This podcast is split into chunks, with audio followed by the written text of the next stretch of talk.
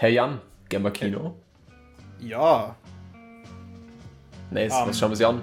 Äh, Ähm, ähm, es ist äh, Spider-Man, okay, passt. Auf geht's.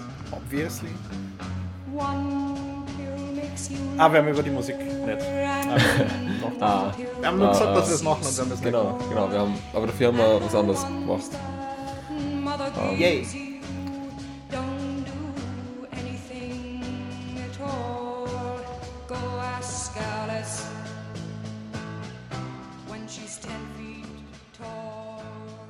Hallo. Hallo. Äh, zur ersten Folge in 2022 von Gemma Kino. Yes, yes. Ähm, wir, wir, wir, hatten eigentlich gemeint, dass noch eine Folge im alten Jahr kommt. Ähm, Ja. Das war eine Lüge. Das, äh, ja, das wäre sich nicht mehr so ganz ausgegangen. Aber egal. Ja. Ähm, wir haben Hawkeye fertig gesehen. Ja, die Serie ist letzten jetzt vorbei Folgen. mit äh, sechs Folgen insgesamt. Die letzte war sogar über eine Stunde lang.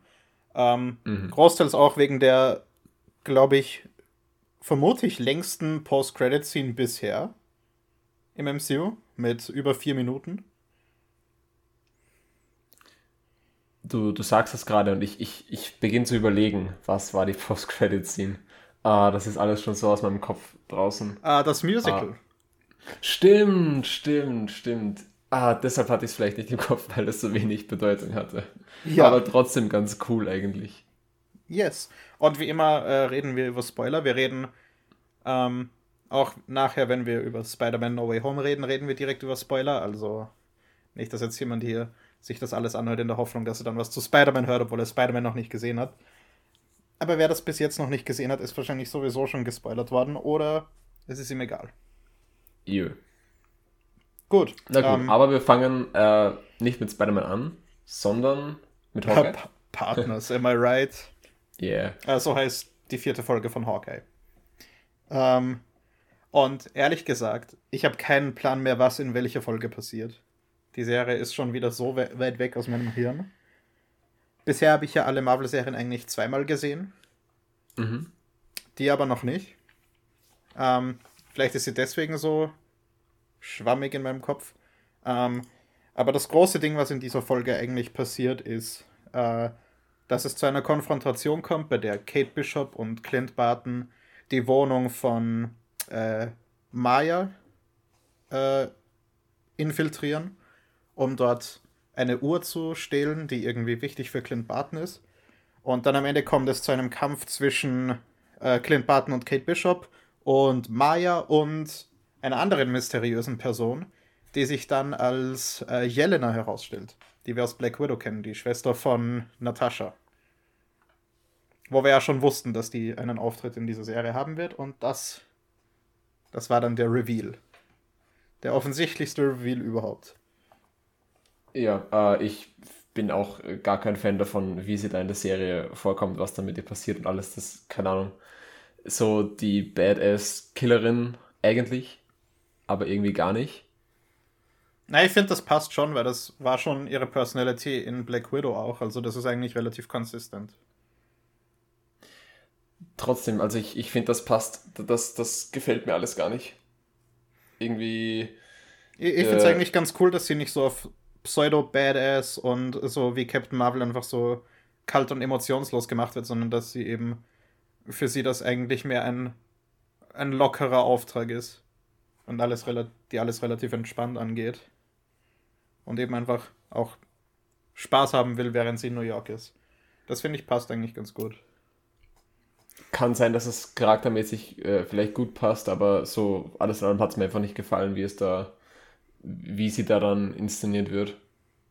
Keine Ahnung, was, also auch die, äh, wie sie da, wie sie da mit Kate Bishop interactet, das alles, ich weiß nicht, das habe ich einfach, ja, okay, das war, aber das habe ich jetzt nicht irgendwie super toll gefunden. Das ist tatsächlich eines der Dinge, das mir am meisten im Kopf geblieben ist von der Serie. Und dass ich mich jetzt tatsächlich drauf freue, Hawkeye und Black Widow, also der neue Hawkeye, der neue Black Widow, die neue Black Widow, you know, Mhm. Ja, ja. Würde ja irgendwie thematisch Sinn machen, wenn die zwei dann gemeinsam Stuff machen, vor allem wenn ja äh, immer noch spekuliert wird, dass die Young Avengers passieren sollen. Oh, stimmt, ja. Und da finde ich die Chemie zwischen den beiden eigentlich ganz cool dafür. Da, da würde ich gern mehr davon sehen. Ähm, Ja, we weiß nicht, da bin ich nicht so ein Fan davon. Aber weil du vorher die Uhr erwähnt hast, die hat man dann ja auch in der letzten Folge nochmal gesehen. Ich glaube, das Ja. war die gleiche Uhr. Und äh, ich weiß nicht, ob man das vorher schon wusste, dass äh, Hawkeyes Frau auch irgendwie bei Shield war. Nö, wusste man nicht. Aber je- jetzt, jetzt weiß man es auf jeden Fall. Ähm, ob die Uhr noch mehr kann, ich glaube fast nicht. Also ich glaube, die dürfte wirklich einfach nur ein Accessoire sein von ihr. Irgendeine wichtige. also ob die Uhr mehr kann. Ja, ja, also ich glaube nicht, dass die Uhr recht schön mehr ist als einfach nur eine Uhr, aber eben als Erinnerungsstück. Ähm, so, wenn ich, wenn ich mich richtig erinnere, ist, äh, ist die Nummer, die da drauf steht auf der Uhr, die Agent-Nummer von Mockingbird aus den Comics, Oh, okay. von dem Charakter. Ähm, jetzt muss ich nur noch kurz, kurz nachschauen, was die denn eigentlich so gemacht hat. Ähm, bam, bam, bam, bam, bam. Mockingbird, war das auch ein Shield Agent in der Art oder? Ja, aber war ein Shield Agent in den Comics eben mit genau dieser Agent-Nummer, die auf der Rückseite von der Uhr draufsteht. Da steht das Shield-Logo und eine Zahl unten Oh, okay. auf der Uhr in, in Hawkeye. Ähm, Das heißt, ich weiß jetzt nicht mehr, was Mockingbird genau äh, kann, spezielles. ja, aber das würde dann äh, andeuten, dass sie das ist oder war. Genau, ja. Eben, das, das ist eben die, die Theorie Okay. dahinter. Weil das ist ziemlich offensichtlich eigentlich. Ja. Ähm, okay, die hat einfach quasi Standard-Superkräfte von wegen äh, verbesserte Heilung, verbesserte Stärke und Agility, Expert Okay. Marksman. Der Klassiker. Aber es kann eben einfach nur sein, dass es ein cooler Reveal ist. Ähm, sie dann Mockingbird wird und dann irgendwie was ganz Eigenes macht ohne Superpowers.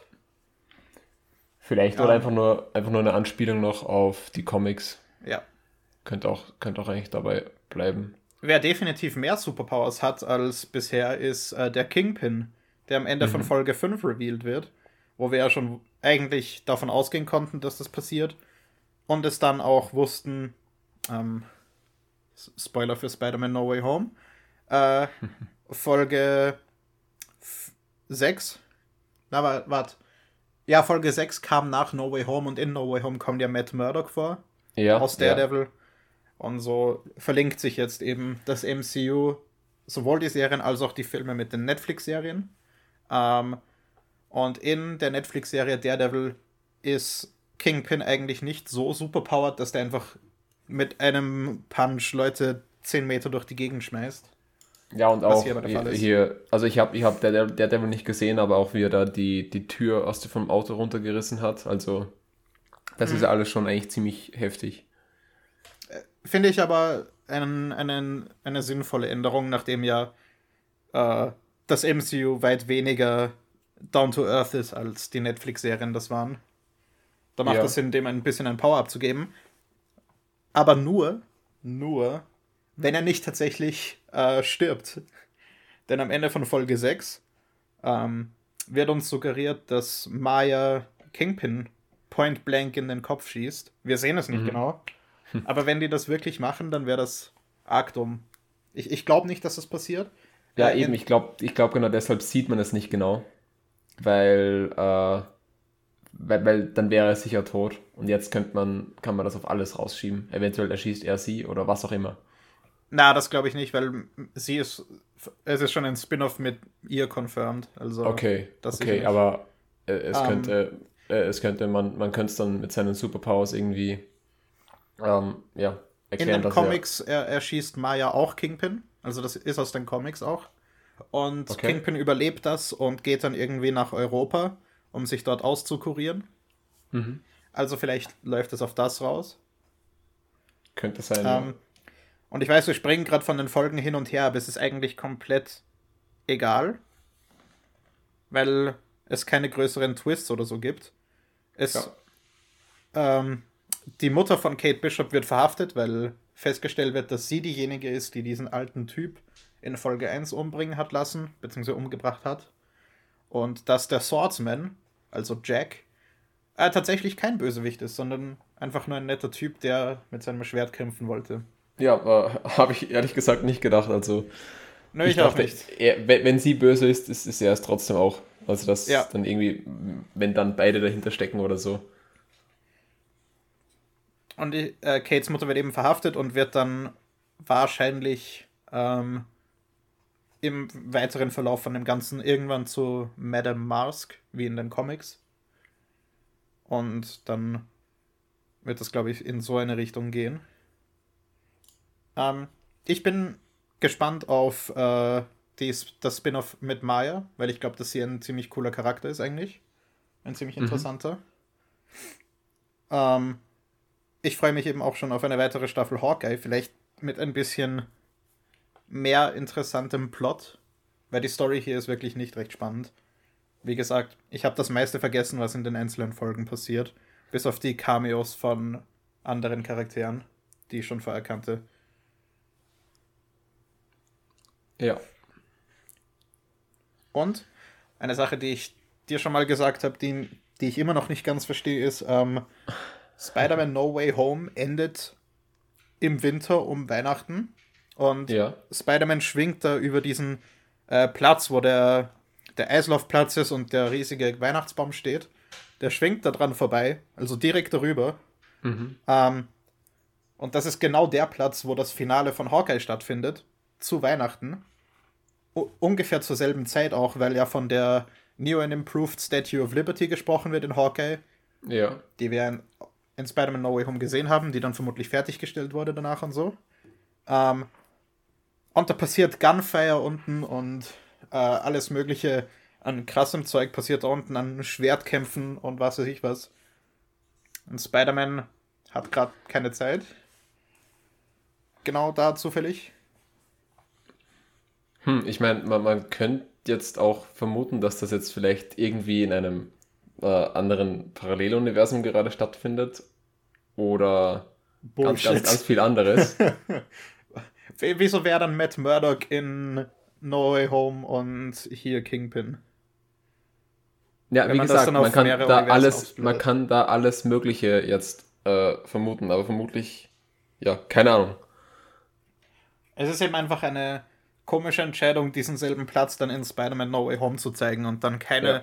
Connection dazu ziehen. Wie gesagt, No Way Home haben wir gesehen, bevor die letzte Folge Hawkeye rauskam und ich dachte mir dann während dem Finale von Hawkeye, okay, das ist der Platz.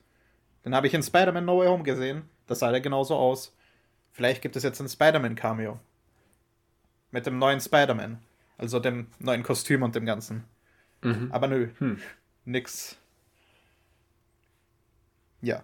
Und dann gibt es eben noch die Post-Credit-Scene, die die Musical-Nummer aus Folge 1 als Ganzes ununterbrochen ist. Und ich fand es ziemlich super.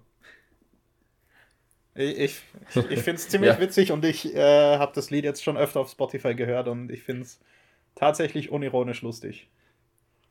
Ich äh, war voll verwirrt, dass sie da dann einfach nur das, das reingeben. Also anfangs habe ich mir gedacht, okay, ja, Post-Credit, klar. Da kommt jetzt noch irgendwie ein Reveal oder was auch immer, so wie Standard eben. Aber nein, einfach nur äh, das komplette Musical.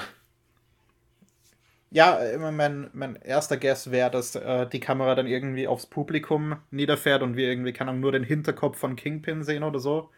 So als, ja, by the way, er lebt noch. Aber nö, es ist wirklich nur dieses Musical. Ja. Fand ich funny. Fand ich auch funny, dass die eben eine vierminütige Post-Credit-Scene dafür äh, aufgewendet haben. Das ist ein cooles Commitment. Indeed.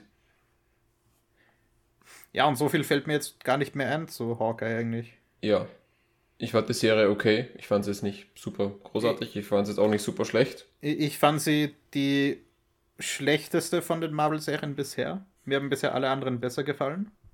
Oh nein, also ich fand sie schon, äh, mir, mir hat sie schon besser gefallen, glaube ich, als, ähm, oh, wie, wie hieß die Winter Soldier, ähm, äh, äh, äh, Falcon and the Winter Soldier. Falcon and the Winter Soldier, danke. Ja, keine Ahnung. Die hat irgendwie bessere emotionale Momente, finde ich. Und auch bessere Action. Die ich jetzt hier nicht gehabt habe. Ja, kann, kann sein. Ich, also, also die würde ich jetzt etwas kann jetzt auch sein, weil ich sie zuletzt gesehen habe. Aber die hat mir, glaube ich, besser gefallen als die andere, aber Mhm. beide doch irgendwie so ungefähr gleich gut. Also sind auf ähnlichem Level, finde ich. Ja, sind ja vergleichbar von dem her, dass beide eher die sind, ohne krasse Superpowers, sondern mehr am Boden. Ja, Während WandaVision und Loki ja vergleichsweise abgedreht sind. true. Ähm, und ja, ich glaube, das nächste, das wir vom MCU bekommen, ist jetzt dann eh Doctor Strange in der Multiverse of Madness. Ja, wann Wenn kommt der? alles täuscht. Äh, Im März, Im März. glaube ich. Irgendwo steht Okay, noch ja. Mai, aber ich glaube, es ist mittlerweile März. Wenn mich nicht alles täuscht. Ähm, auf den bin ich schon gespannt. Außer die Moon Knight-Serie mit Oscar Isaac äh, kommt vorher. Auf die Haben bin ich auch Sie- schon gespannt. Haben sie Doctor Strange vorverschoben? Weil Ähm, du gemeint hast, ja, ich es war mal Mai und. Ja, ich glaube tatsächlich, dass der jetzt aber im März kommt, außer ich habe mich da Ah, getäuscht. Wäre ja gar nicht so schlecht. Keine Ahnung, es kann tatsächlich sein, dass ich mich getäuscht habe und der erst im Mai doch kommt. Habe ich vielleicht mit äh, The Batman verwechselt. Dann müssen wir jetzt vielleicht tatsächlich fünf Monate warten auf neue MCU-Filme. Aber dann kommt bestimmt Moon Knight davor. Weil der kommt, glaube ich, Quartal 1 dieses Jahr irgendwann. Ja, Mo- fix Moon Knight? Was ist das für einer? Ähm, da kam ein Teaser raus äh, mit Oscar Isaac, wo es ja mal ein bisschen um einen mentally insane Typ geht. Oh, okay. Was Moon Knight in den Comics genau macht, weiß ich nicht. Es ist der Typ aus diesem Random Bullshit Go Meme. das ist Moon Knight. Also der eben alles Okay, mögliche an. Gadgets und so hat. Ha, okay. Ja, also ich der, der Teaser sah interessant aus. Ja. Okay, den habe ich, glaube ich, noch gar nicht gesehen. Und Ähm, ich ähm, habe zu Doctor Strange jetzt auch äh, Mai gefunden als Release-Date. Also, Ja, ich auch. Also Vermutlich. wahrscheinlich wirklich mal. Sad. Und äh, She-Hulk kommt, glaube ich, dann als nächstes noch von den Serien. Ah ja, stimmt. Wo ja dann irgendwie erklärt werden, also irgendwie äh, thematisiert auch werden soll, warum in der Post-Credits von Shang-Chi Bruce Banner da war und nicht Professor Hulk. Ja. Und vielleicht hat das doch auch dann mehr Bezug zu Daredevil, weil She-Hulk in den Comics ja Anwalt ist. Also Mhm. Anwältin, genau wie Matt Murdock. Also vielleicht connectet das da noch mehr. Das sind so die We'll see. Sachen, die ich da interessanter finde dran. Sonst bin ich da jetzt nicht sonderlich hype drauf. Ja, also auf jeden Fall freue ich mich schon auf den Doctor Strange-Film. Und alles dazwischen äh, habe ich ja jetzt noch gar nicht so richtig am Schirm gehabt, wie man gemerkt hat. Also äh, ja, werde ich mir auf jeden Fall ansehen, aber bin ich jetzt noch nicht so ähm, eingestellt darauf. Ähm, ja, Dann reden wir mal über das aktuelle MCU-Zeug, das ähm, ja irgendwie so die riesige Blockbuster-Explosion am Ende von 2021 war, nämlich Spider-Man No Way Home, ähm, der innerhalb nur dieser paar Wochen, die er veröffentlicht war, einfach zum meistverdienenden Film im ganzen Jahr geworden ist, mit über einer Million, äh, einer Milliarde US-Dollar-Einnahmen.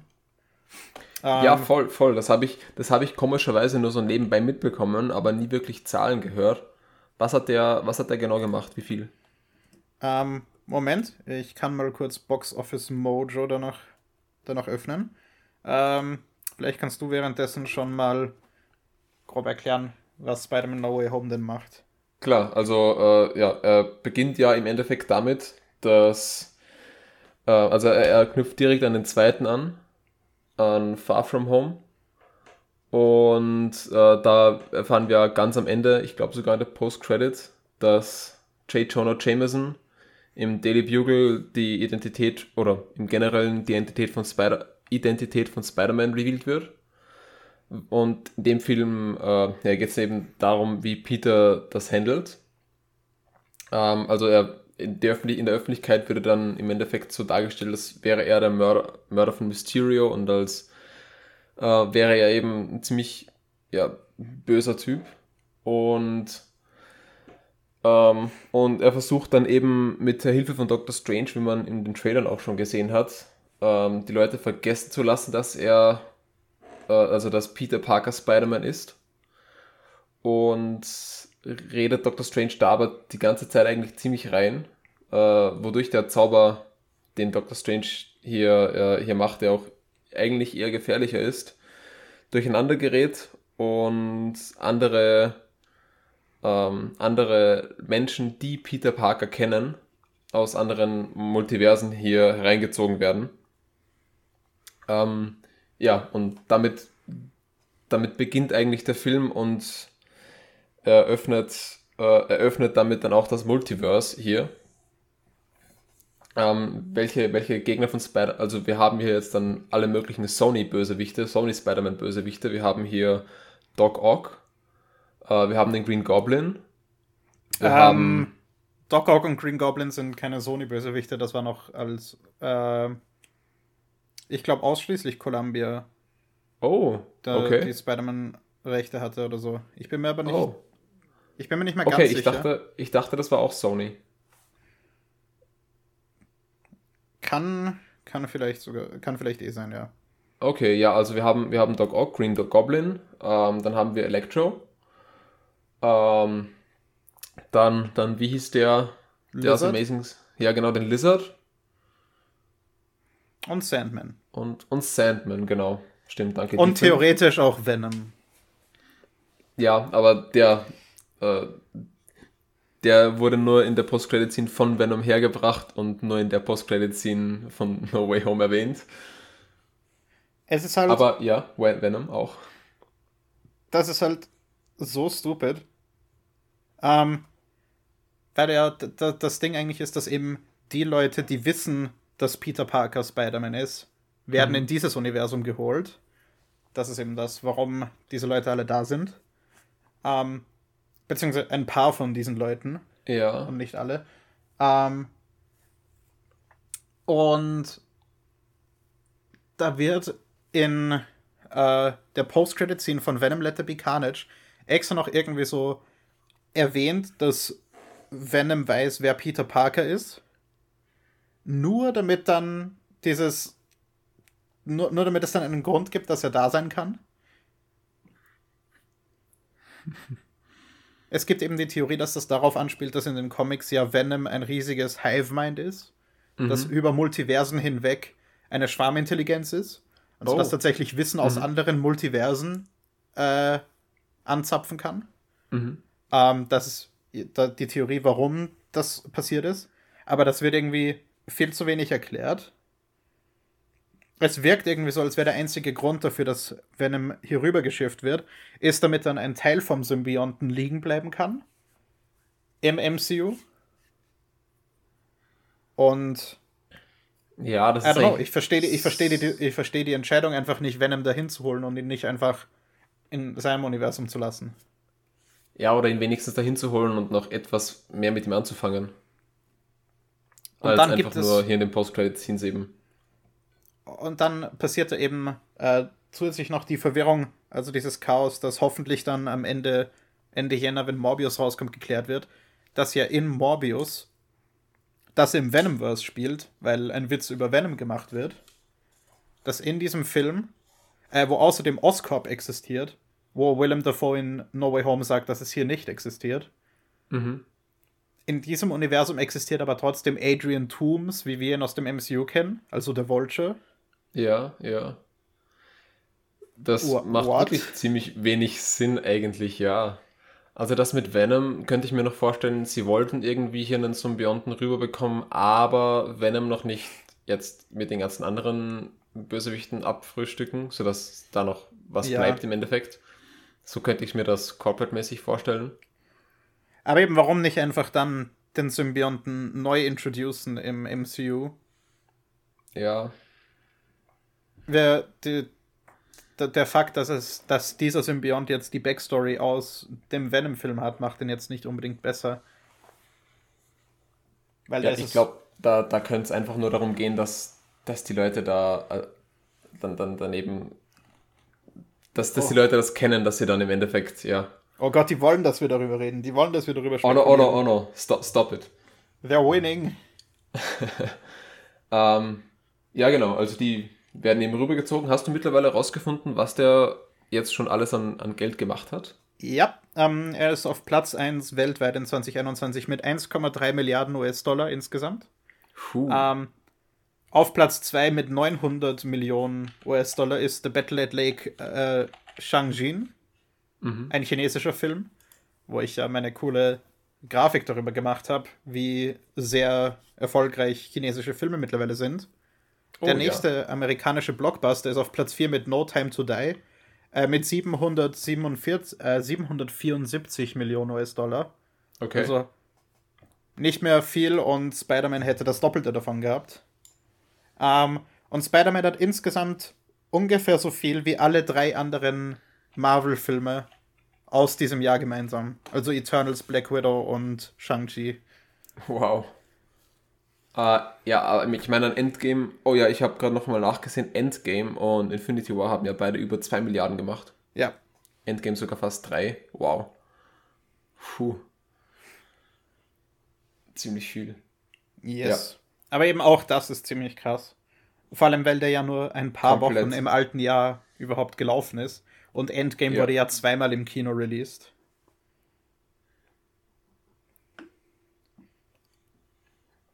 Also auch wenn, wenn jetzt schon viele dachten, dass nach Endgame hier äh, die Leute etwas gesättigt werden von, äh, von Superhelden, Ma Marvel-Filmen, vom ganzen MCU. Nö, Ja, ich, gar nicht. Äh, Ich habe nur irgendwie Angst, dass es die falsche Message an die Producer bei Marvel sendet, weil eben ein Film wie Eternals so schlecht ankam, auch bei Kritikern. Ähm, Und das aber was Und- Neues war. und dass ja eben ein Regisseur, äh, eine Regisse- Regisseurin war, die different ist, die gern differentes Zeug macht, die dann aber nichts different machen durfte. Aber eben der Eindruck, den man als Producer dann haben kann, ist, hey, wir müssen mehr Nostalgie-Stuff machen und mehr, mehr Fanservice, damit das Zeug Von, besser von dem macht es ja sowieso schon äh, zu viel. Also das, Ja, das ist ja eigentlich No Way Home in, in sehr, sehr, sehr viel mit den, stimmt, das habe ich jetzt auch, auch noch gar nicht gesagt, mit den beiden anderen Sony Spider-Mans oder e- eben vielleicht Columbia. Ist jetzt ja, nicht nein, ich, nennen wir sie Also, Sony. Nein, ich Äh, Toby, Toby Maguire und Andrew Garfield. ich glaube, Columbia gehört nämlich sogar zu Sony, wenn mich nicht alles täuscht. Ja. Ja, Columbia Okay. gehört Sony, also wäre es Okay, so und so Sony. okay, also, also Ja. wäre es im Generellen richtig. Ja. Na, ich hatte nur im Kopf, dass bei den Tobey Maguire Spider-Man-Filmen nicht das Sony-Logo am Anfang ist. Ja, Aber ja. I'm stupid. Gut. Ja, also, also eh, auf jeden Fall Tobey Maguire und Andrew Garfield, die dann eben auch hier sind. Mhm. Und bei denen es dann teilweise Jokes gibt und Interaktionen, die ich dann schon, also, also da habe ich schon wirklich gecringed. Das war schon wirklich, ja, etwas zu viel, finde ich. Teilweise, teilweise noch ganz, ganz gut an der Grenze, aber manchmal, manchmal zu, zu Meta, finde ich. Es Ich war, versuch jetzt- es war gerade noch okay. Ich versuche jetzt gerade mir ich- also an Beispiele zu denken, aber da, da fällt mir jetzt auch gar keins mehr ein. Unbased. Oh oh. Hey. ähm, ich fand Was eben ich- ja? ganz cool, dass sie äh, nicht nur jetzt als Deus Ex Machina Cameo im letzten Akt hereinkommen, sondern Mhm. dass sie tatsächlich äh, wichtige, wichtige Nebencharaktere sind in dem Film, Ja, voll. die, das ist die einen cool. wichtigen Impact haben und deren meisten Szenen eigentlich nur Gespräche sind. Und das fand ich, das fand ich ziemlich cool. Ja, weil das Interessanteste an verschiedenen Versionen von einem Charakter ist ja auch die Interaktion mit Ja. sich selbst im Endeffekt. Und ich weiß, das haben schon viele gesagt, aber ich, ich stimme da komplett zu, dass derjenige, der da die Show stiehlt, im ganzen Film insgesamt, finde ich, Andrew Garfield ist. Ich finde, das ist, das ist der beste Charakter in diesem ganzen Film. Okay. Sein Peter Parker. Ja, ja, dabei. ich, ich, über, ich überlege gerade, warum. Also wie. Ähm, ja, keine Ahnung, er verkörpert irgendwie perfekt diesen Peter Parker, wie er in den Amazing Spider-Man-Filmen war, nur in besser, also in weniger Emo-Teenager und mehr einfach dieses komplett hyperaktive Mhm. und dieses dieses so extrem positive, das Tobey Maguire ja auch ein bisschen hat, aber mit diesem Touch trotzdem Depression drin, weil er, weil das ja alles spielt, nachdem Gwen Stacy gestorben ist. Ja. Und da finde ich, funktioniert er am allerbesten. Und ich finde, dass er einfach so charismatisch ist in dem ganzen Film, dass Tobey Maguire da nicht mal ansatzweise mithalten kann. Was ja auch ein bisschen mit den Charakteren zusammenhängt, weil Tobey Maguire Spider-Man ja immer so ein bisschen zurückhaltender ist. Ja, okay, also das, das wäre mir so jetzt nicht aufgefallen, dass ich den, also dass ich die, das Schauspiel oder den Charakter von Andrew Garfield hier so viel besser gefunden hätte. Aber der klar, einzig andere, der irgendwie, den ich irgendwie ähnlich gut fand, ist Willem Dafoe als der Green Goblin. Beziehungsweise Norman Osborn. Der spielt das wieder komplett genial. Und eben, man hat jetzt endlich die richtige Entscheidung getroffen, ihm nicht einen Helm aufzusetzen, sondern einfach sein Gesicht, sein Gesicht sein zu lassen. Weil Willem Dafoe sowieso wie ein Goblin ausschauen kann, wenn er will. ja. Und das hört sich jetzt gemein an, ist aber gar nicht. Und ja, das, das funktioniert perfekt. Eben auch, dass Willem Dafoe als der Green Goblin derjenige ist, der quasi der Auslöser für das Uncle Ben-mäßige Event für den Spider-Man im MCU ist, ist mindblowing. Und finde ich eine perfekte Entscheidung. Dass er eben derjenige ist, der Tante May umbringt. Ja, voll. Das, das passt wirklich gut. Also in den Film passt im Generellen sehr viel, sehr gut. Ähm, und auch wenn er sehr, sehr viel auf Fanservice eigentlich basiert und sehr viel damit arbeitet, macht das trotzdem, wie vorher schon gesagt, eigentlich meistens, meistens gut, meistens passt's. Ähm, was ich mir noch gefragt habe, ist, warum sie, äh, wie, sie wie, wie nett im Endeffekt nach Peter sucht, warum er das nur zweimal macht, warum er nur zwei Spider-Man sucht und warum, warum nicht weiter. Ich meine, der einzig logische Grund hier ist, ist das Meta, dass es ja nicht mehr gibt, die sie da noch reinmachen können. Nö, Aber- äh, der, der Grund dafür ist, dass äh, sie halt, nachdem sie mit dem ersten Peter Parker, den sie finden, also Andrew Garfield Spider-Man, Ja. ähm, kommt, äh, nachdem sie mit ihm fertig geredet haben, sucht Ned nach einem weiteren Peter Parker und findet dann Tobey Maguire Spider-Man. Und der sagt ihnen dann, hey, äh, nachdem ich hier angekommen bin, habe ich irgendwie so das Gefühl gehabt, ich müsste euren Peter Parker suchen, weil er Hilfe braucht. Und dann sagt Andrew Garfield, wow, das Feeling habe ich auch gehabt. Und dann äh, fragt Tobey Maguires Peter Parker, Ned und MJ, ob sie einen Platz kennen, wo Peter jetzt in dieser Situation hingehen würde. Und dann gehen sie dahin. Ja, okay. Das hört sich für mich aber jetzt mehr nach einer Ausrede an und nicht unbedingt, weil es, es wäre trotzdem so viel einfacher, Wieso? weil es schon zweimal funktioniert hat, dass sie einen Peter erwischen. Warum sollte beim dritten Mal Ja, dann aber nicht sie der wollen ja, sie wollen ja ihren Peter Parker erwischen. Ja, warum sollte beim dritten Mal dann nicht der Richtige dabei sein? Sie haben es ja zweimal probiert. Also ich, Warum soll der Richtige dabei sein? Sie haben keinen Grund anzunehmen, dass nicht noch mehr Peter Parkers da irgendwo sind. Die nicht ihr Peter Parker sind. Ja, ich weiß nicht, für mich ergibt das wenig Sinn. Oder Also, was meinst klar. du dass da keinen Sinn ergibt? Naja, dass sie es nicht einfach nochmal probieren. Sie könnten ja dann trotzdem, okay, dann, dann nicht bring mir Peter Parker, sondern vielleicht, hey, ich will dahin oder irgend, irgend sowas. Also ein- einfach öfter das zu versuchen. Ich finde das, ja, also, also wenn ich an der Stelle gewesen wäre, hätte ich es, glaube ich, trotzdem nochmal probiert. Oder was heißt trotzdem, ich hätte es nochmal probiert. Okay. Hört sich, hört sich nicht ganz schlüssig an, aber okay. Ähm, der Film hat definitiv sehr, sehr viele Logikprobleme. Und wenn man anfängt, über Dinge nachzudenken, dann fällt dieser Film sehr, sehr schnell auseinander. Ähm, und das ist auch alles fair, diese, diese Kritik da anzubringen, eben von den Entscheidungen von Doctor Strange über so manch andere äh, Logikprobleme. Sowas wie, dass ähm, Electro ja gar nicht gewusst hat, wer Peter Parker, dass Peter Parker Spider-Man ist und trotzdem da ist Sure, ja, ja. solche Dinge. Ähm, selbst wenn man, äh, wenn man das alles wegnimmt, hat dieser Film trotzdem im Kern eine ziemlich, ziemlich gute emotionale Charakterstory. Und ich glaube, dass das auch der Grund ist, warum so viele Leute diese Logikfehler verzeihen und den Fanservice gut finden in diesem Film. Weil es eben dazu beiträgt, eine emotional erfüllende Geschichte zu erzählen. Vermutlich, jetzt ja, weil, eben- weil sie einfach auch mit den, mit den ganzen Bösewichten recht viel machen.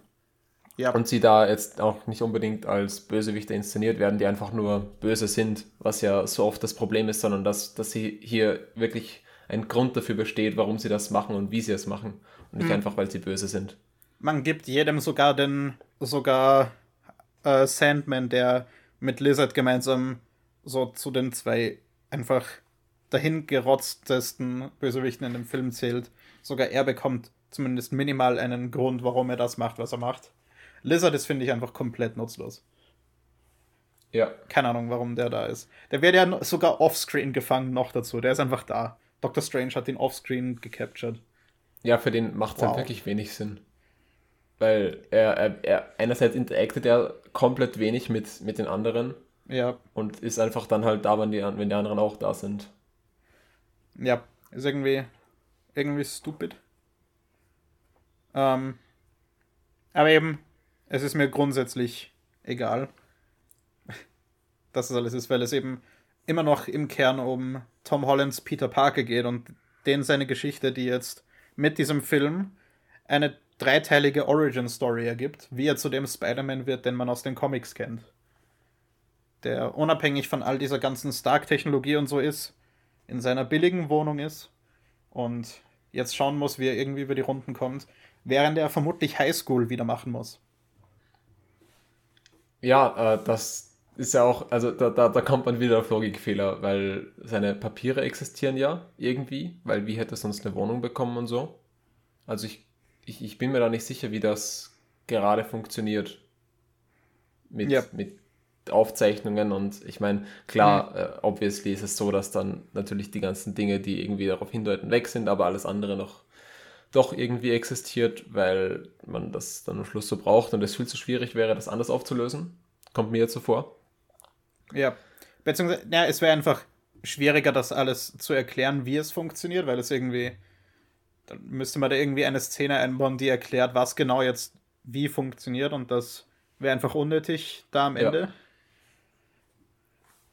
Deswegen finde ich es okay, dass es nicht erklärt wird, aber es ist eben schwierig, sich da was einfallen zu lassen, wie das Sinn ergibt. Ja, ja, voll. Ich hoffe, dass er, äh, dass er mit, mit Ned und so weiter, dass er die, dass er, dass die irgendwann wieder wissen, dass er Peter Parker ist und ich meine, dass da irgendwelche Erinnerungen zurückkommen, ist, glaube ich, unwahrscheinlich, dass das irgendwie passieren wird.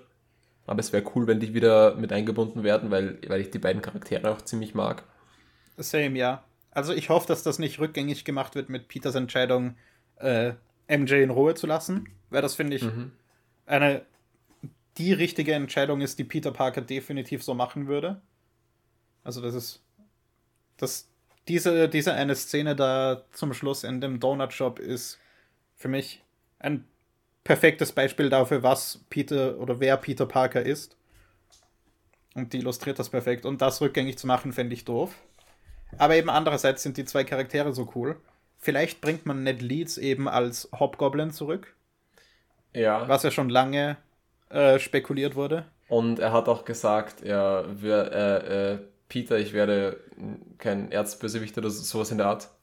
Also, er hat es gesagt und da, während er das gesagt hat, habe ich mir gedacht, okay, ja, der hat es jetzt gesagt. Wie würde man das jetzt machen, dass er das trotzdem wird? Ist Ja, mir es nicht war eben- was eingefallen und dann erinnert er sich nicht mehr. Der, der Joke Also- war eben auch irgendwie eine Meta-Anspielung auf die ganzen Fan-Theorien, dass er der Hobgoblin wird. Mhm. Ähm, das war da irgendwie so eine, so eine Anspielung darauf, glaube ich. Aber eben jetzt könnte man es trotzdem machen, wenn man wollte. Ja. Aber ja, die, die zwei Charaktere sollten auf jeden Fall nicht einfach weg sein. Ähm. Okay, nein, von, von, oh, oh, von Peters Job hat man nichts mitbekommen, wo er jetzt arbeitet, ob er jetzt irgendwie als Reporter zur Daily Bugle Fernsehsendung geht oder so. Äh, ich ich glaube nicht. Also, ich, hätt, ich könnte mich jetzt an nichts erinnern, was da noch gewesen wäre. Das wird dann noch spannend, aber eben, ich, mich hat es nie gestört, dass der MCU Spider-Man, also der Tom Holland Spider-Man, nicht so ist wie in den Comics und in den anderen Filmen. Ähm, Ja. aber ich finde es trotzdem, jetzt das so zu haben in dieser Trilogie, finde ich, ist trotzdem eine coole Conclusion für diese Home-Trilogie. Und ich hoffe auch, dass die jetzt die Namensgebung ändern. Von den nächsten Filmen. Und ähm, ich weiß nicht, ob ich das schon mal erwähnt habe, aber es gibt ja in den Comics äh, die Future Foundation, was Okay. die Fantastic Four sind, nachdem Johnny Storm stirbt. Ähm, rebranden sie sich quasi und nehmen Spider-Man auf zu sich und sind dann die Future Foundation. Ähm, und es kommt in Phase 4 ja noch bestätigt ein Fantastic Four-Film. Oh, schon bestätigt. Ja, Cool. Ähm, es ist Aha. nämlich auch schon bestätigt, dass Regie bei dem Film John Watts übernimmt, der bisher alle drei Spider-Man-Filme im MCU gemacht hat. Oh. Also, maybe. Aber das ist jetzt komisches Connecten von zwei Enden, die nicht miteinander verbunden sind, whatsoever. Ja, ich glaube, da müssen wir, müssen wir einfach abwarten. Ja. Aber falls es passiert, habe ich es gecallt. Ähm, wir sind jetzt irgendwie Klar, komplett wir, haben- wir haben auch gecallt, dass wir haben auch gecallt, dass der da am Schluss äh, hier Lizard boxt, also da haben wir auch gecallt, wer das, wer das war. Genau, nämlich Mephisto. Ja. Ähm, ich fand es ganz spannend, dass äh, sie versucht haben, Elemente, Elemente von Sam Raimis Regie einzubauen. Äh, von der Kameraarbeit her und so. Äh, was Tom Holland bestätigt hat. Ähm, Okay. Es funktioniert nicht ganz so wie Wo- bei Spider-Man. Wobei, wo haben sie das eingebaut? Also, Äh, wo, wobei. so Dinge wie die, wie die, wie Zooms und POV-Shots und so Zeug. Das Ah, ist okay. alles sehr Sam Raimi, das sie hier auch gemacht haben und eben auch die Action ein bisschen äh, mehr Hand-to-Hand und ein bisschen brutaler zu machen. Vom Mhm. Feeling her. Was ja in Spider-Man 1, wenn du dich an den Kampf zwischen Green Goblin und Spider-Man erinnerst, das ist so heftig. Jeder Schlag hat da so Ja. viel Wucht in dem Kampf. Leute werden durch Wände durchgeschmissen und so. Willem Dafoe macht einen krassen Flip als der Green Goblin. ähm, das fühlt sich alles eben recht realistisch und brutal an. Und das wollten sie hier ein bisschen machen, aber ich glaube, es hat nicht ganz so gut funktioniert, aber ich finde es trotzdem cool, dass sie es zumindest umsetzen wollten. Eben diese Szene im Hochhaus, äh, wo Peter auf Green Goblin drauf sitzt und einfach auf seinen Kopf einschlägt und der Green Goblin einfach Ja. manisch lacht. War ziemlich cool. Ähm, genauso am Ende, wo äh, Peter Parker springt und einen Schlag auf den Boden macht, der so laut vibriert, dass man, also einen so lauten Impact hat, dass man merkt, oh shit. der, der, he is going all out. Das fand ich ganz cool. Ja. Und hat mich an Lighthouse erinnert, dass Willem Dafoe manisch lacht, während ihm irgendein Typ mehrmals ins Gesicht boxt. Oh no.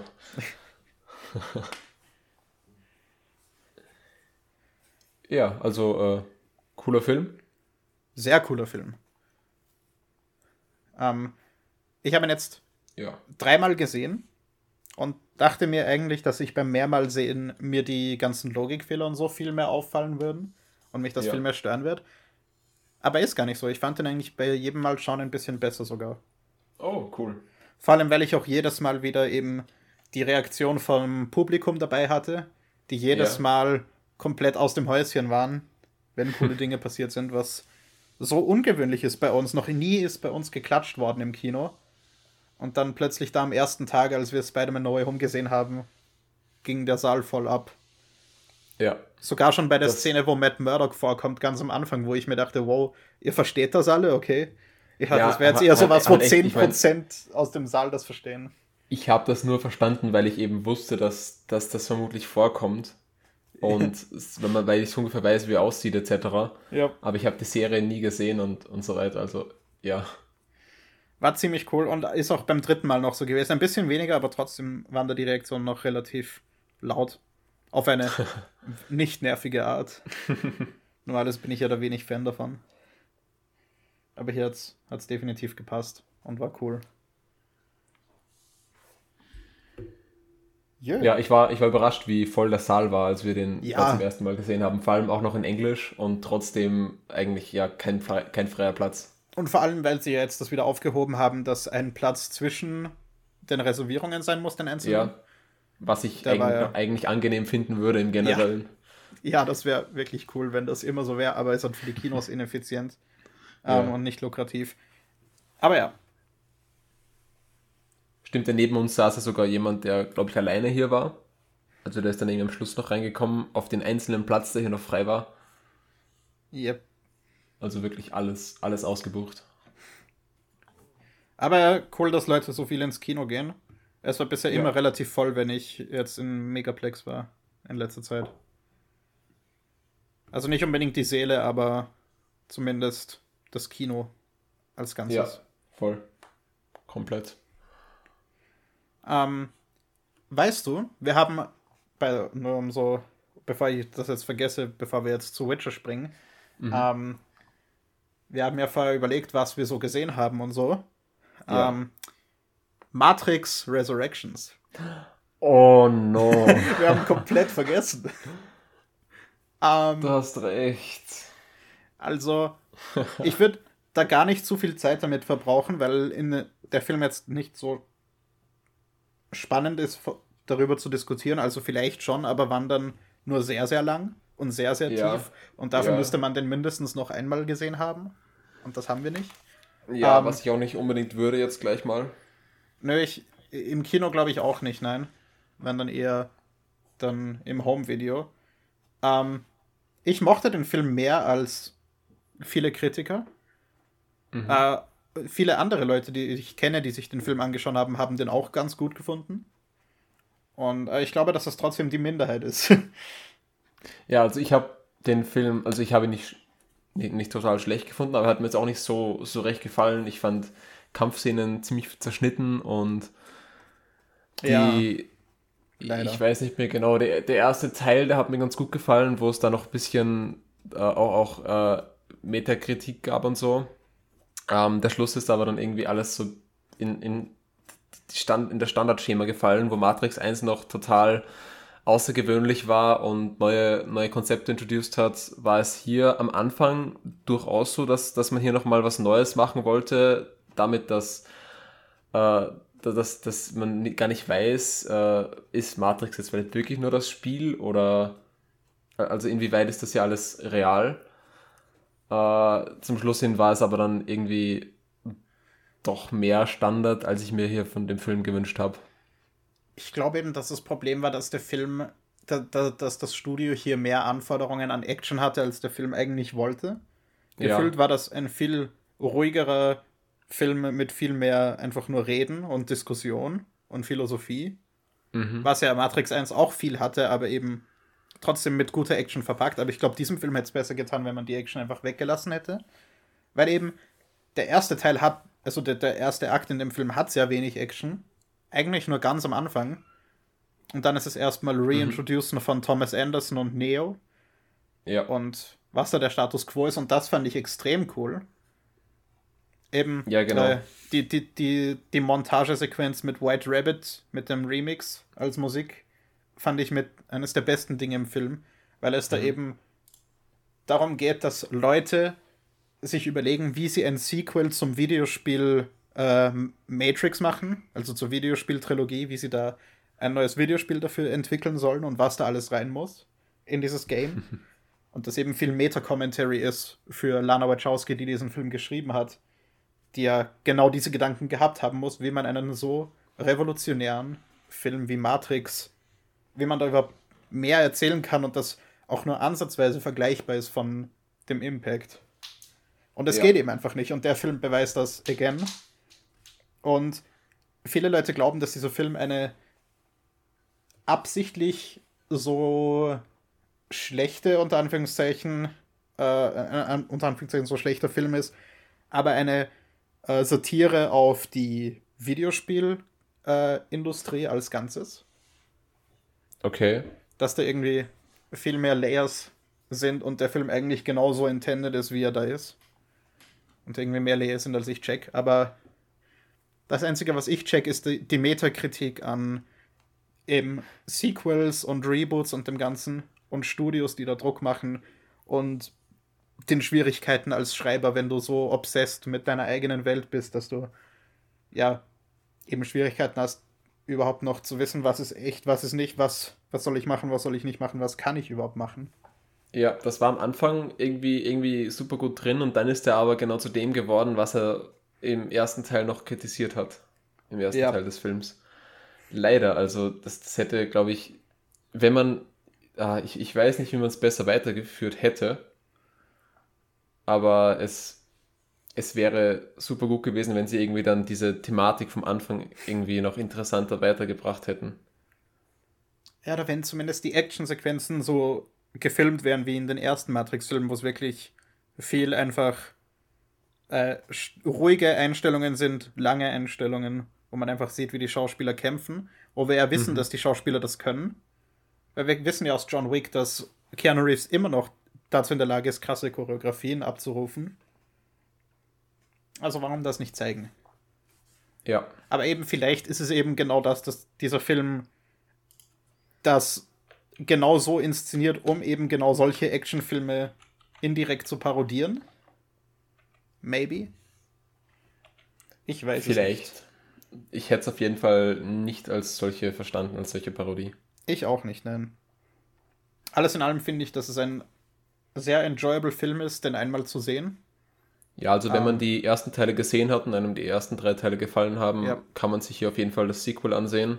Es bringt mehr, mehr zur Story, wenn auch nicht das oder so viel, wie man sich vielleicht gewünscht hätte. Ja. Ich weiß nicht, ob sie darauf jetzt noch ein Sequel aufbauen. Das Ende ist theoretisch offen, wenn man es so drehen möchte, aber eigentlich auch ein Abschluss quasi. Ähm, der durchaus Ja, es- etwas zufriedenstellender ist als der von Matrix 3. Ein bisschen ein mehr Happy End. Da ist Matrix 3 leider schon wieder viel zu lange aus, als dass ich das jetzt noch wirklich vergleichen könnte. Ja. Aber eben, es ist jetzt kein Film, der irgendwie bahnbrechend ist oder krasse Plot-Twists oder so hat. Oder irgendwie eine total mind-blowing Story. Ähm, aber ich fand eben gerade die erste Hälfte ziemlich unterhaltsam eigentlich. Ja, same. Also irgendwie äh, Akt 1 bis Akt 2, Teil 1 oder so. Das war. Ja, also eben. Ja. Ja, das ist die erste Hälfte.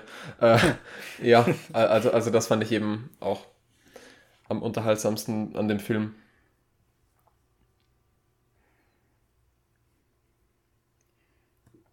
Ähm, du hast Witcher gesehen. Genau, ja, ich habe äh, die zweite Staffel Witcher gesehen. Also ich habe mir ähm, vor kurzem nochmal die erste Staffel angesehen und äh, ich bin, oder wir sind, glaube ich, fertig geworden, ähm, kurz bevor die zweite Staffel rauskam. Also ich glaube sogar in derselben Woche. Die zweite Staffel kam am Freitag raus, welche Woche das auch immer war. Und äh, wir sind, glaube ich, am Montag oder so fertig geworden mit der ersten Staffel. Und ähm, bei der ersten Staffel, das habe ich ja schon mal kurz angesprochen, hatte ich wirklich Probleme damit, wie äh, Dialoge gefilmt wurden. Also das fand ich vor allem in den ersten, in den ersten Folgen der ersten Staffel äh, hat, hat mich das teilweise voll rausgeworfen, wie das, wie, wie, wie einem da einfach auffällt, wie die Kameras positioniert wurden und so weiter. Und es war vielleicht technisch gesehen okay, aber sehr uninspiriert. Das alles ist mir in der zweiten Staffel nicht aufgefallen. Also das war alles ähm, dabei so gut, dass es mir eben nicht mehr aufgefallen ist. Ähm, die zweite Staffel hat äh, acht Folgen, wenn ich das jetzt richtig im Kopf habe. Ja, acht. Und äh, wo in der ersten Staffel storymäßig noch alles äh, an sehr vielen Kurzgeschichten, ähm, von sehr vielen Kurzgeschichten zusammengestückelt war und es deshalb auch sehr viele Zeitsprünge gab, um zu erklären, wer ist Geralt, wer ist Siri, wer ist Jennifer, um diese ganzen Charaktere einzuführen, ähm, die zeitmäßig halt in ganz anderen, äh, halt, halt ganz unterschiedlich leben. Also ich glaube, Geralt ist irgendwie 20 Jahre älter als Jennifer und Siri generell erst 14 oder so. Ähm, während die beiden aber schon 90 und 70 sind und eben als Zauberer und Hexer natürlich nicht altern etc. Ähm, gab es da sehr viele Zeitsprünge der ersten Staffel, die, äh, was ich auch gehört habe, sehr, sehr viele Leute sehr verwirrend fanden, äh, inklusive mir. Also ich bin dann beim zweiten Mal sehen von der ersten Staffel hier erst drauf gekommen, wie ein paar Dinge wirklich zusammenhängen. weil sie auch, das hat, ähm, das hat, glaube ich, das, da hat da hat es anscheinend ein Interview gegeben, wo dann auch gesagt wurde, dass sie dann teilweise vergessen haben, hier äh, Leute eigentlich altern zu lassen, eben normale Menschen, hier den, den, äh, den Baden, der dann auch teilweise mit äh, Gerald mitreist, ähm, dass sie da anscheinend äh, einen Zeitsprung von zehn Jahren drin hatten und aber einfach vergessen haben, ihn jetzt älter aussehen zu lassen, äh, was natürlich nicht unbedingt dazu beiträgt, dass äh, das besser zu verstehen. Mhm. Ähm, ja, hier in der zweiten Staffel ist das alles besser. Ähm, man hat eine Story, die von Anfang bis zum Schluss kontinuierlich chronologisch erzählt wird. Ähm, und man hat auch nicht mehr so viele Sprünge von Charakteren und Orten.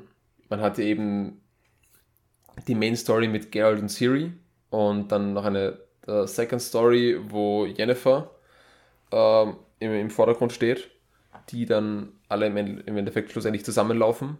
Also mehr Standarderzählung eigentlich. Und basieren, äh, basierend ist das alles hier auf, ich glaube, dem ersten und dem zweiten Buch der Witcher-Serie. Ähm, wenn sie auch nicht alles inkludiert haben. Also ich habe bis jetzt äh, die erst, das erste Buch ganz gelesen und das zweite zur Hälfte und mir ist einiges oder mir wäre einiges aufgefallen, was ich jetzt nicht wiedererkannt habe, beziehungsweise was mir noch gefehlt hätte eigentlich storymäßig. Aber jetzt nicht unbedingt was, was äh, ja, also sie haben sie haben es eventuell auch einfach übersprungen, weil es nicht so viel zur äh, Entwicklung der Charaktere beiträgt, könnte ich mir vorstellen. Man erfährt da natürlich mehr über die Welt, aber das können sie ja dann auch anders einbauen oder eventuell auch gar nicht, wenn es jetzt für wo auch immer die Serie hingeht, äh, gar nicht so wichtig ist vielleicht. Ja, also ich habe die zweite Staffel auf jeden Fall sehenswert gefunden. Ähm, ja. Bin gespannt, wo das weiter hingeht. Und ja. Ja, ich werde sie mir vielleicht mal ansehen, wenn ich mal Zeit dafür habe. Ja. Ähm, aktuell habe ich leider immer noch eine ziemlich lange Watchlist, die einfach nicht kleiner wird. Mhm. Ähm, unter anderem wegen so vielen neuen Starts. Okay. Oder? Ja, stimmt, stimmt, stimmt. Da kommt ja, da, da gibt es ja eigentlich gerade ziemlich viel im Jänner. Auf Disney Plus zwar nicht. Okay. Ähm, da kommt eigentlich hauptsächlich The Book of Boba Fett, wo wir schon die erste Folge davon gesehen haben. ja. Ähm, die kommt jeden Mittwoch. Ich glaube, sieben Folgen sind es, wenn mich nicht alles täuscht. Wollen wir da über die erste auch noch kurz reden oder, oder Würde verschieben ich- wir das auf den nächsten Podcast, wo wir dann schon mehr haben? Würde ich, würde ich fast warten, ja. Um mal zu sehen, wo das, wo das hingeht ungefähr. Ähm, ansonsten kommt auf Disney Plus recht wenig, außer am 12. Jänner, da kommen die Eternals auf Disney Plus. Mit Ja. normalem Access, also kein Premier Access oder so, sondern einfach ganz normal auf Disney Plus. Den werde ich mir dann ansehen, denn den habe ich noch nicht gesehen. Ich werde ihn mir wahrscheinlich auch nochmal ansehen, weil Max den noch nicht gesehen hat und Mhm. der hat kein Disney Plus, also. ja. Ja, ähm, auf Netflix gibt es ab 1. Jänner ähm, alle Harry Potter Teile, also 1 bis ja, 8 eigentlich. Und die ersten beiden fantastischen Tierwesen, wo ja, äh, kommt der dieses Jahr oder nächstes Jahr Ja, dieses, dritte? dieses Jahr noch. Ich glaube Cool. sogar äh, irgendwann im, im Sommer, wenn mich nicht alles täuscht. Ah, okay. Ja, also da, da gibt es dann hier alle Harry Potter Teile plus die ersten zwei fantastischen Tierwesen seit 1. Jänner. Am 15. Jänner kommt noch äh, The Office, Staffel 1 bis 9. Ähm, also das gute The Office, da gab es ja auch mal eine britische Version. Ähm, aber nein, das ist die US-Version. Ist es nicht Und- normaler, ist es nicht eigentlich die britische Version, die als besser bezeichnet wird? Nein, nein, also äh, es, es gab da mal eine britische Version, Ja. aber jetzt, jetzt hast du mich verunsichert. Ich glaube, die britische Version gab es sogar vorher. Aber die, aber die amerikanische ist auf jeden Fall die bessere. Ja, Are you Ja, sure ja. about that? die amerikanische ist die bessere, während die äh, britische viel früher wieder abgesetzt wurde. Ich möchte nur anmerken, dass die ganze 0,4 Sterne Unterschied auf IMDb haben. Okay. Die ist mit voll vielen bekannten britischen Schauspielern, also die britische. Okay. Ricky, Ricky Gervais zum Beispiel, der ein bekannter Comedian ist, der da die Hauptrolle spielt. Ja, ja. Also ich würde da die britische nicht so runter machen. Also, das ist nur das, was ich gehört habe. Also, anscheinend soll die britische um einiges schlechter sein als die amerikanische. Ich habe die britische selbst noch nicht gesehen. Zumindest teilweise nachschauen, weil ich wollte die Office nämlich schon mal schauen, aber das gab es nirgendwo. Ja, Das ich konnte habe man sich auch nie, nicht wirklich leihen oder so online. ja, also ich habe die komplette amerikanische Version gesehen. Die war auf jeden Fall die ersten Staffeln auf jeden Fall super, super lustig, super gut. Äh, und die letzten Staffeln dann, wie bei den meisten Serien, leider äh, ziemlich absteigend. Die britische habe ich aber noch nicht gesehen. Ähm, Und habe jetzt auch noch nicht vor, die zu sehen. Ich würde mir gern beide anschauen, tatsächlich. Ähm, Im Vergleich wäre es interessant, ja. ich weiß nicht, ob du mitbekommen hast, dass ähm, auf Pro7 jetzt die neue Serie von Chuck Lorre, dem Typ hinter äh, The Big Bang Theory und How I Met Your Mother und diesen ganzen Two and a Half Men, das ganze Zeug. Der Typ, der die Serien gemacht hat, macht jetzt eine neue Serie. Die läuft da jetzt auf Pro7.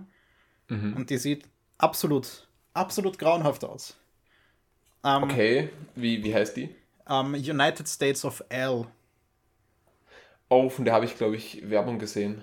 Ja, und die sieht so grauenhaft aus und so. Die sieht aus, als wäre die irgendwie aus 2005, Okay. obwohl sie das nicht ist. Was irgendwie Sinn macht, weil 2006 hat The Big Bang Theory angefangen und keine Ahnung, ich glaube, Chuck sit- steckt da in der Zeit ein bisschen fest. Diese okay. ganzen. Ich weiß nicht, warum diese Love Track Studio Sitcoms einfach nicht aussterben. Jeez. Eben, stattdessen bräuchten wir mehr so Comedy-Serien wie The Office Ja. oder total. Brooklyn Nine-Nine. Komplett. Super, super Serien. Ja, war so mein kurzer Rant zu neuen Sitcoms. Am äh, 23. Jänner haben wir dann auf Netflix noch äh, John Wick 3. Oh. Und auf Prime gibt es beides ab 1. Jänner. Ähm, gibt, da gibt es alle drei Matrix-Filme seit 1. Jänner zu sehen. Und auch äh, The Originals. Das ist, glaube ich, so ein Spin-off oder so zu The Vampire Diaries. Okay. Da habe ich mal ein paar Folgen gesehen. Ähm, ja. By the way, äh, Fantastische Tierwesen 3. Ja. Ähm, ich glaube, Dumbledores Geheimnisse heißt der oder so. The Secrets of Dumbledore, glaube ich. Kommt äh, im April, am 8. April. oh, okay, also eigentlich eh cool. schon relativ bald. Ähm, Indeed. Im Kino kommen noch zwei Filme im, bis zum nächsten Podcast. Nämlich äh, Nightmare Alley. Der neue Ja. Film von Guillermo del Toro. Okay. Mit äh, Bradley Cooper, Kate Blanchett, Toni Collette und vielen, vielen bekannten Schauspielern. Der sieht ziemlich interessant aus. Es geht um so im Groben um einen Con-Artist, der so zu einem Zirkus geht und dort über längere Zeit Stuff passiert. Das Okay. von Crime bis Horror ein bisschen geht. Guillermo del Toro mäßig. Eben. ähm, auf, Ja. den bin ich, auf den bin ich schon gespannt. Ich hoffe, die spielen den dann auf Englisch. Ähm, der soll anscheinend wirklich gut sein. Oh ja, ich meine, das Guillermo del Toro und Zirkus, das, da, da denke ich auch gleich wieder an super cool inszenierte Bilder. Ähm, genau, am 20. Jänner kommt der ins Kino. Äh, Wahrscheinlich in nicht allen Kinos, aber im äh, Megaplex zumindest habe ich ihn gesehen. Ja. gelistet. Und am gleichen Tag erscheint noch Sing 2, der neue Film von Illumination. Well. Sequel zum Animationsfilm Sing. Ähm, sucht euch aus, was davon ihr schauen wollt. Ähm, Ja, was es gibt keine falschen Meinungen. Äh, Ja, aber das, das, das stimmt. das stimmt, Ähm, ja. Ich meine eben, die, Guillermo del Toro ist sicherlich nichts für alle, aber Sing 2 bestimmt auch nicht. Ja, true. Äh, was jetzt auch noch im neuen Jahr eigentlich für uns rauskommt, für euch rausgekommen ist, ist äh, The King's Man, den wir äh, bald sehen werden. Ja, Also über den werden wir auch auf jeden Fall dann sprechen im nächsten Ja. Podcast. Ich bin wirklich gespannt, weil ich bisher nur grottenschlechte Reviews über den gehört habe. Und seitdem will ich ihn so gleichzeitig weniger und mehr schauen. Ja, aber die Trailer doch irgendwie so cool sind. Ja, Ich bin. also Ich, ja. ich bin echt gespannt, was es wird. Entweder es wird äh, enjoyable oder so schlecht, dass es gut ist. Deswegen, die, das Kinogehen zahlt sich definitiv aus für mich. Na gut. Ähm, Dann äh, noch ein schönes neues Jahr Ja, von mir. und äh, bis zum nächsten Mal. Bis zum nächsten Podcast. Ciao.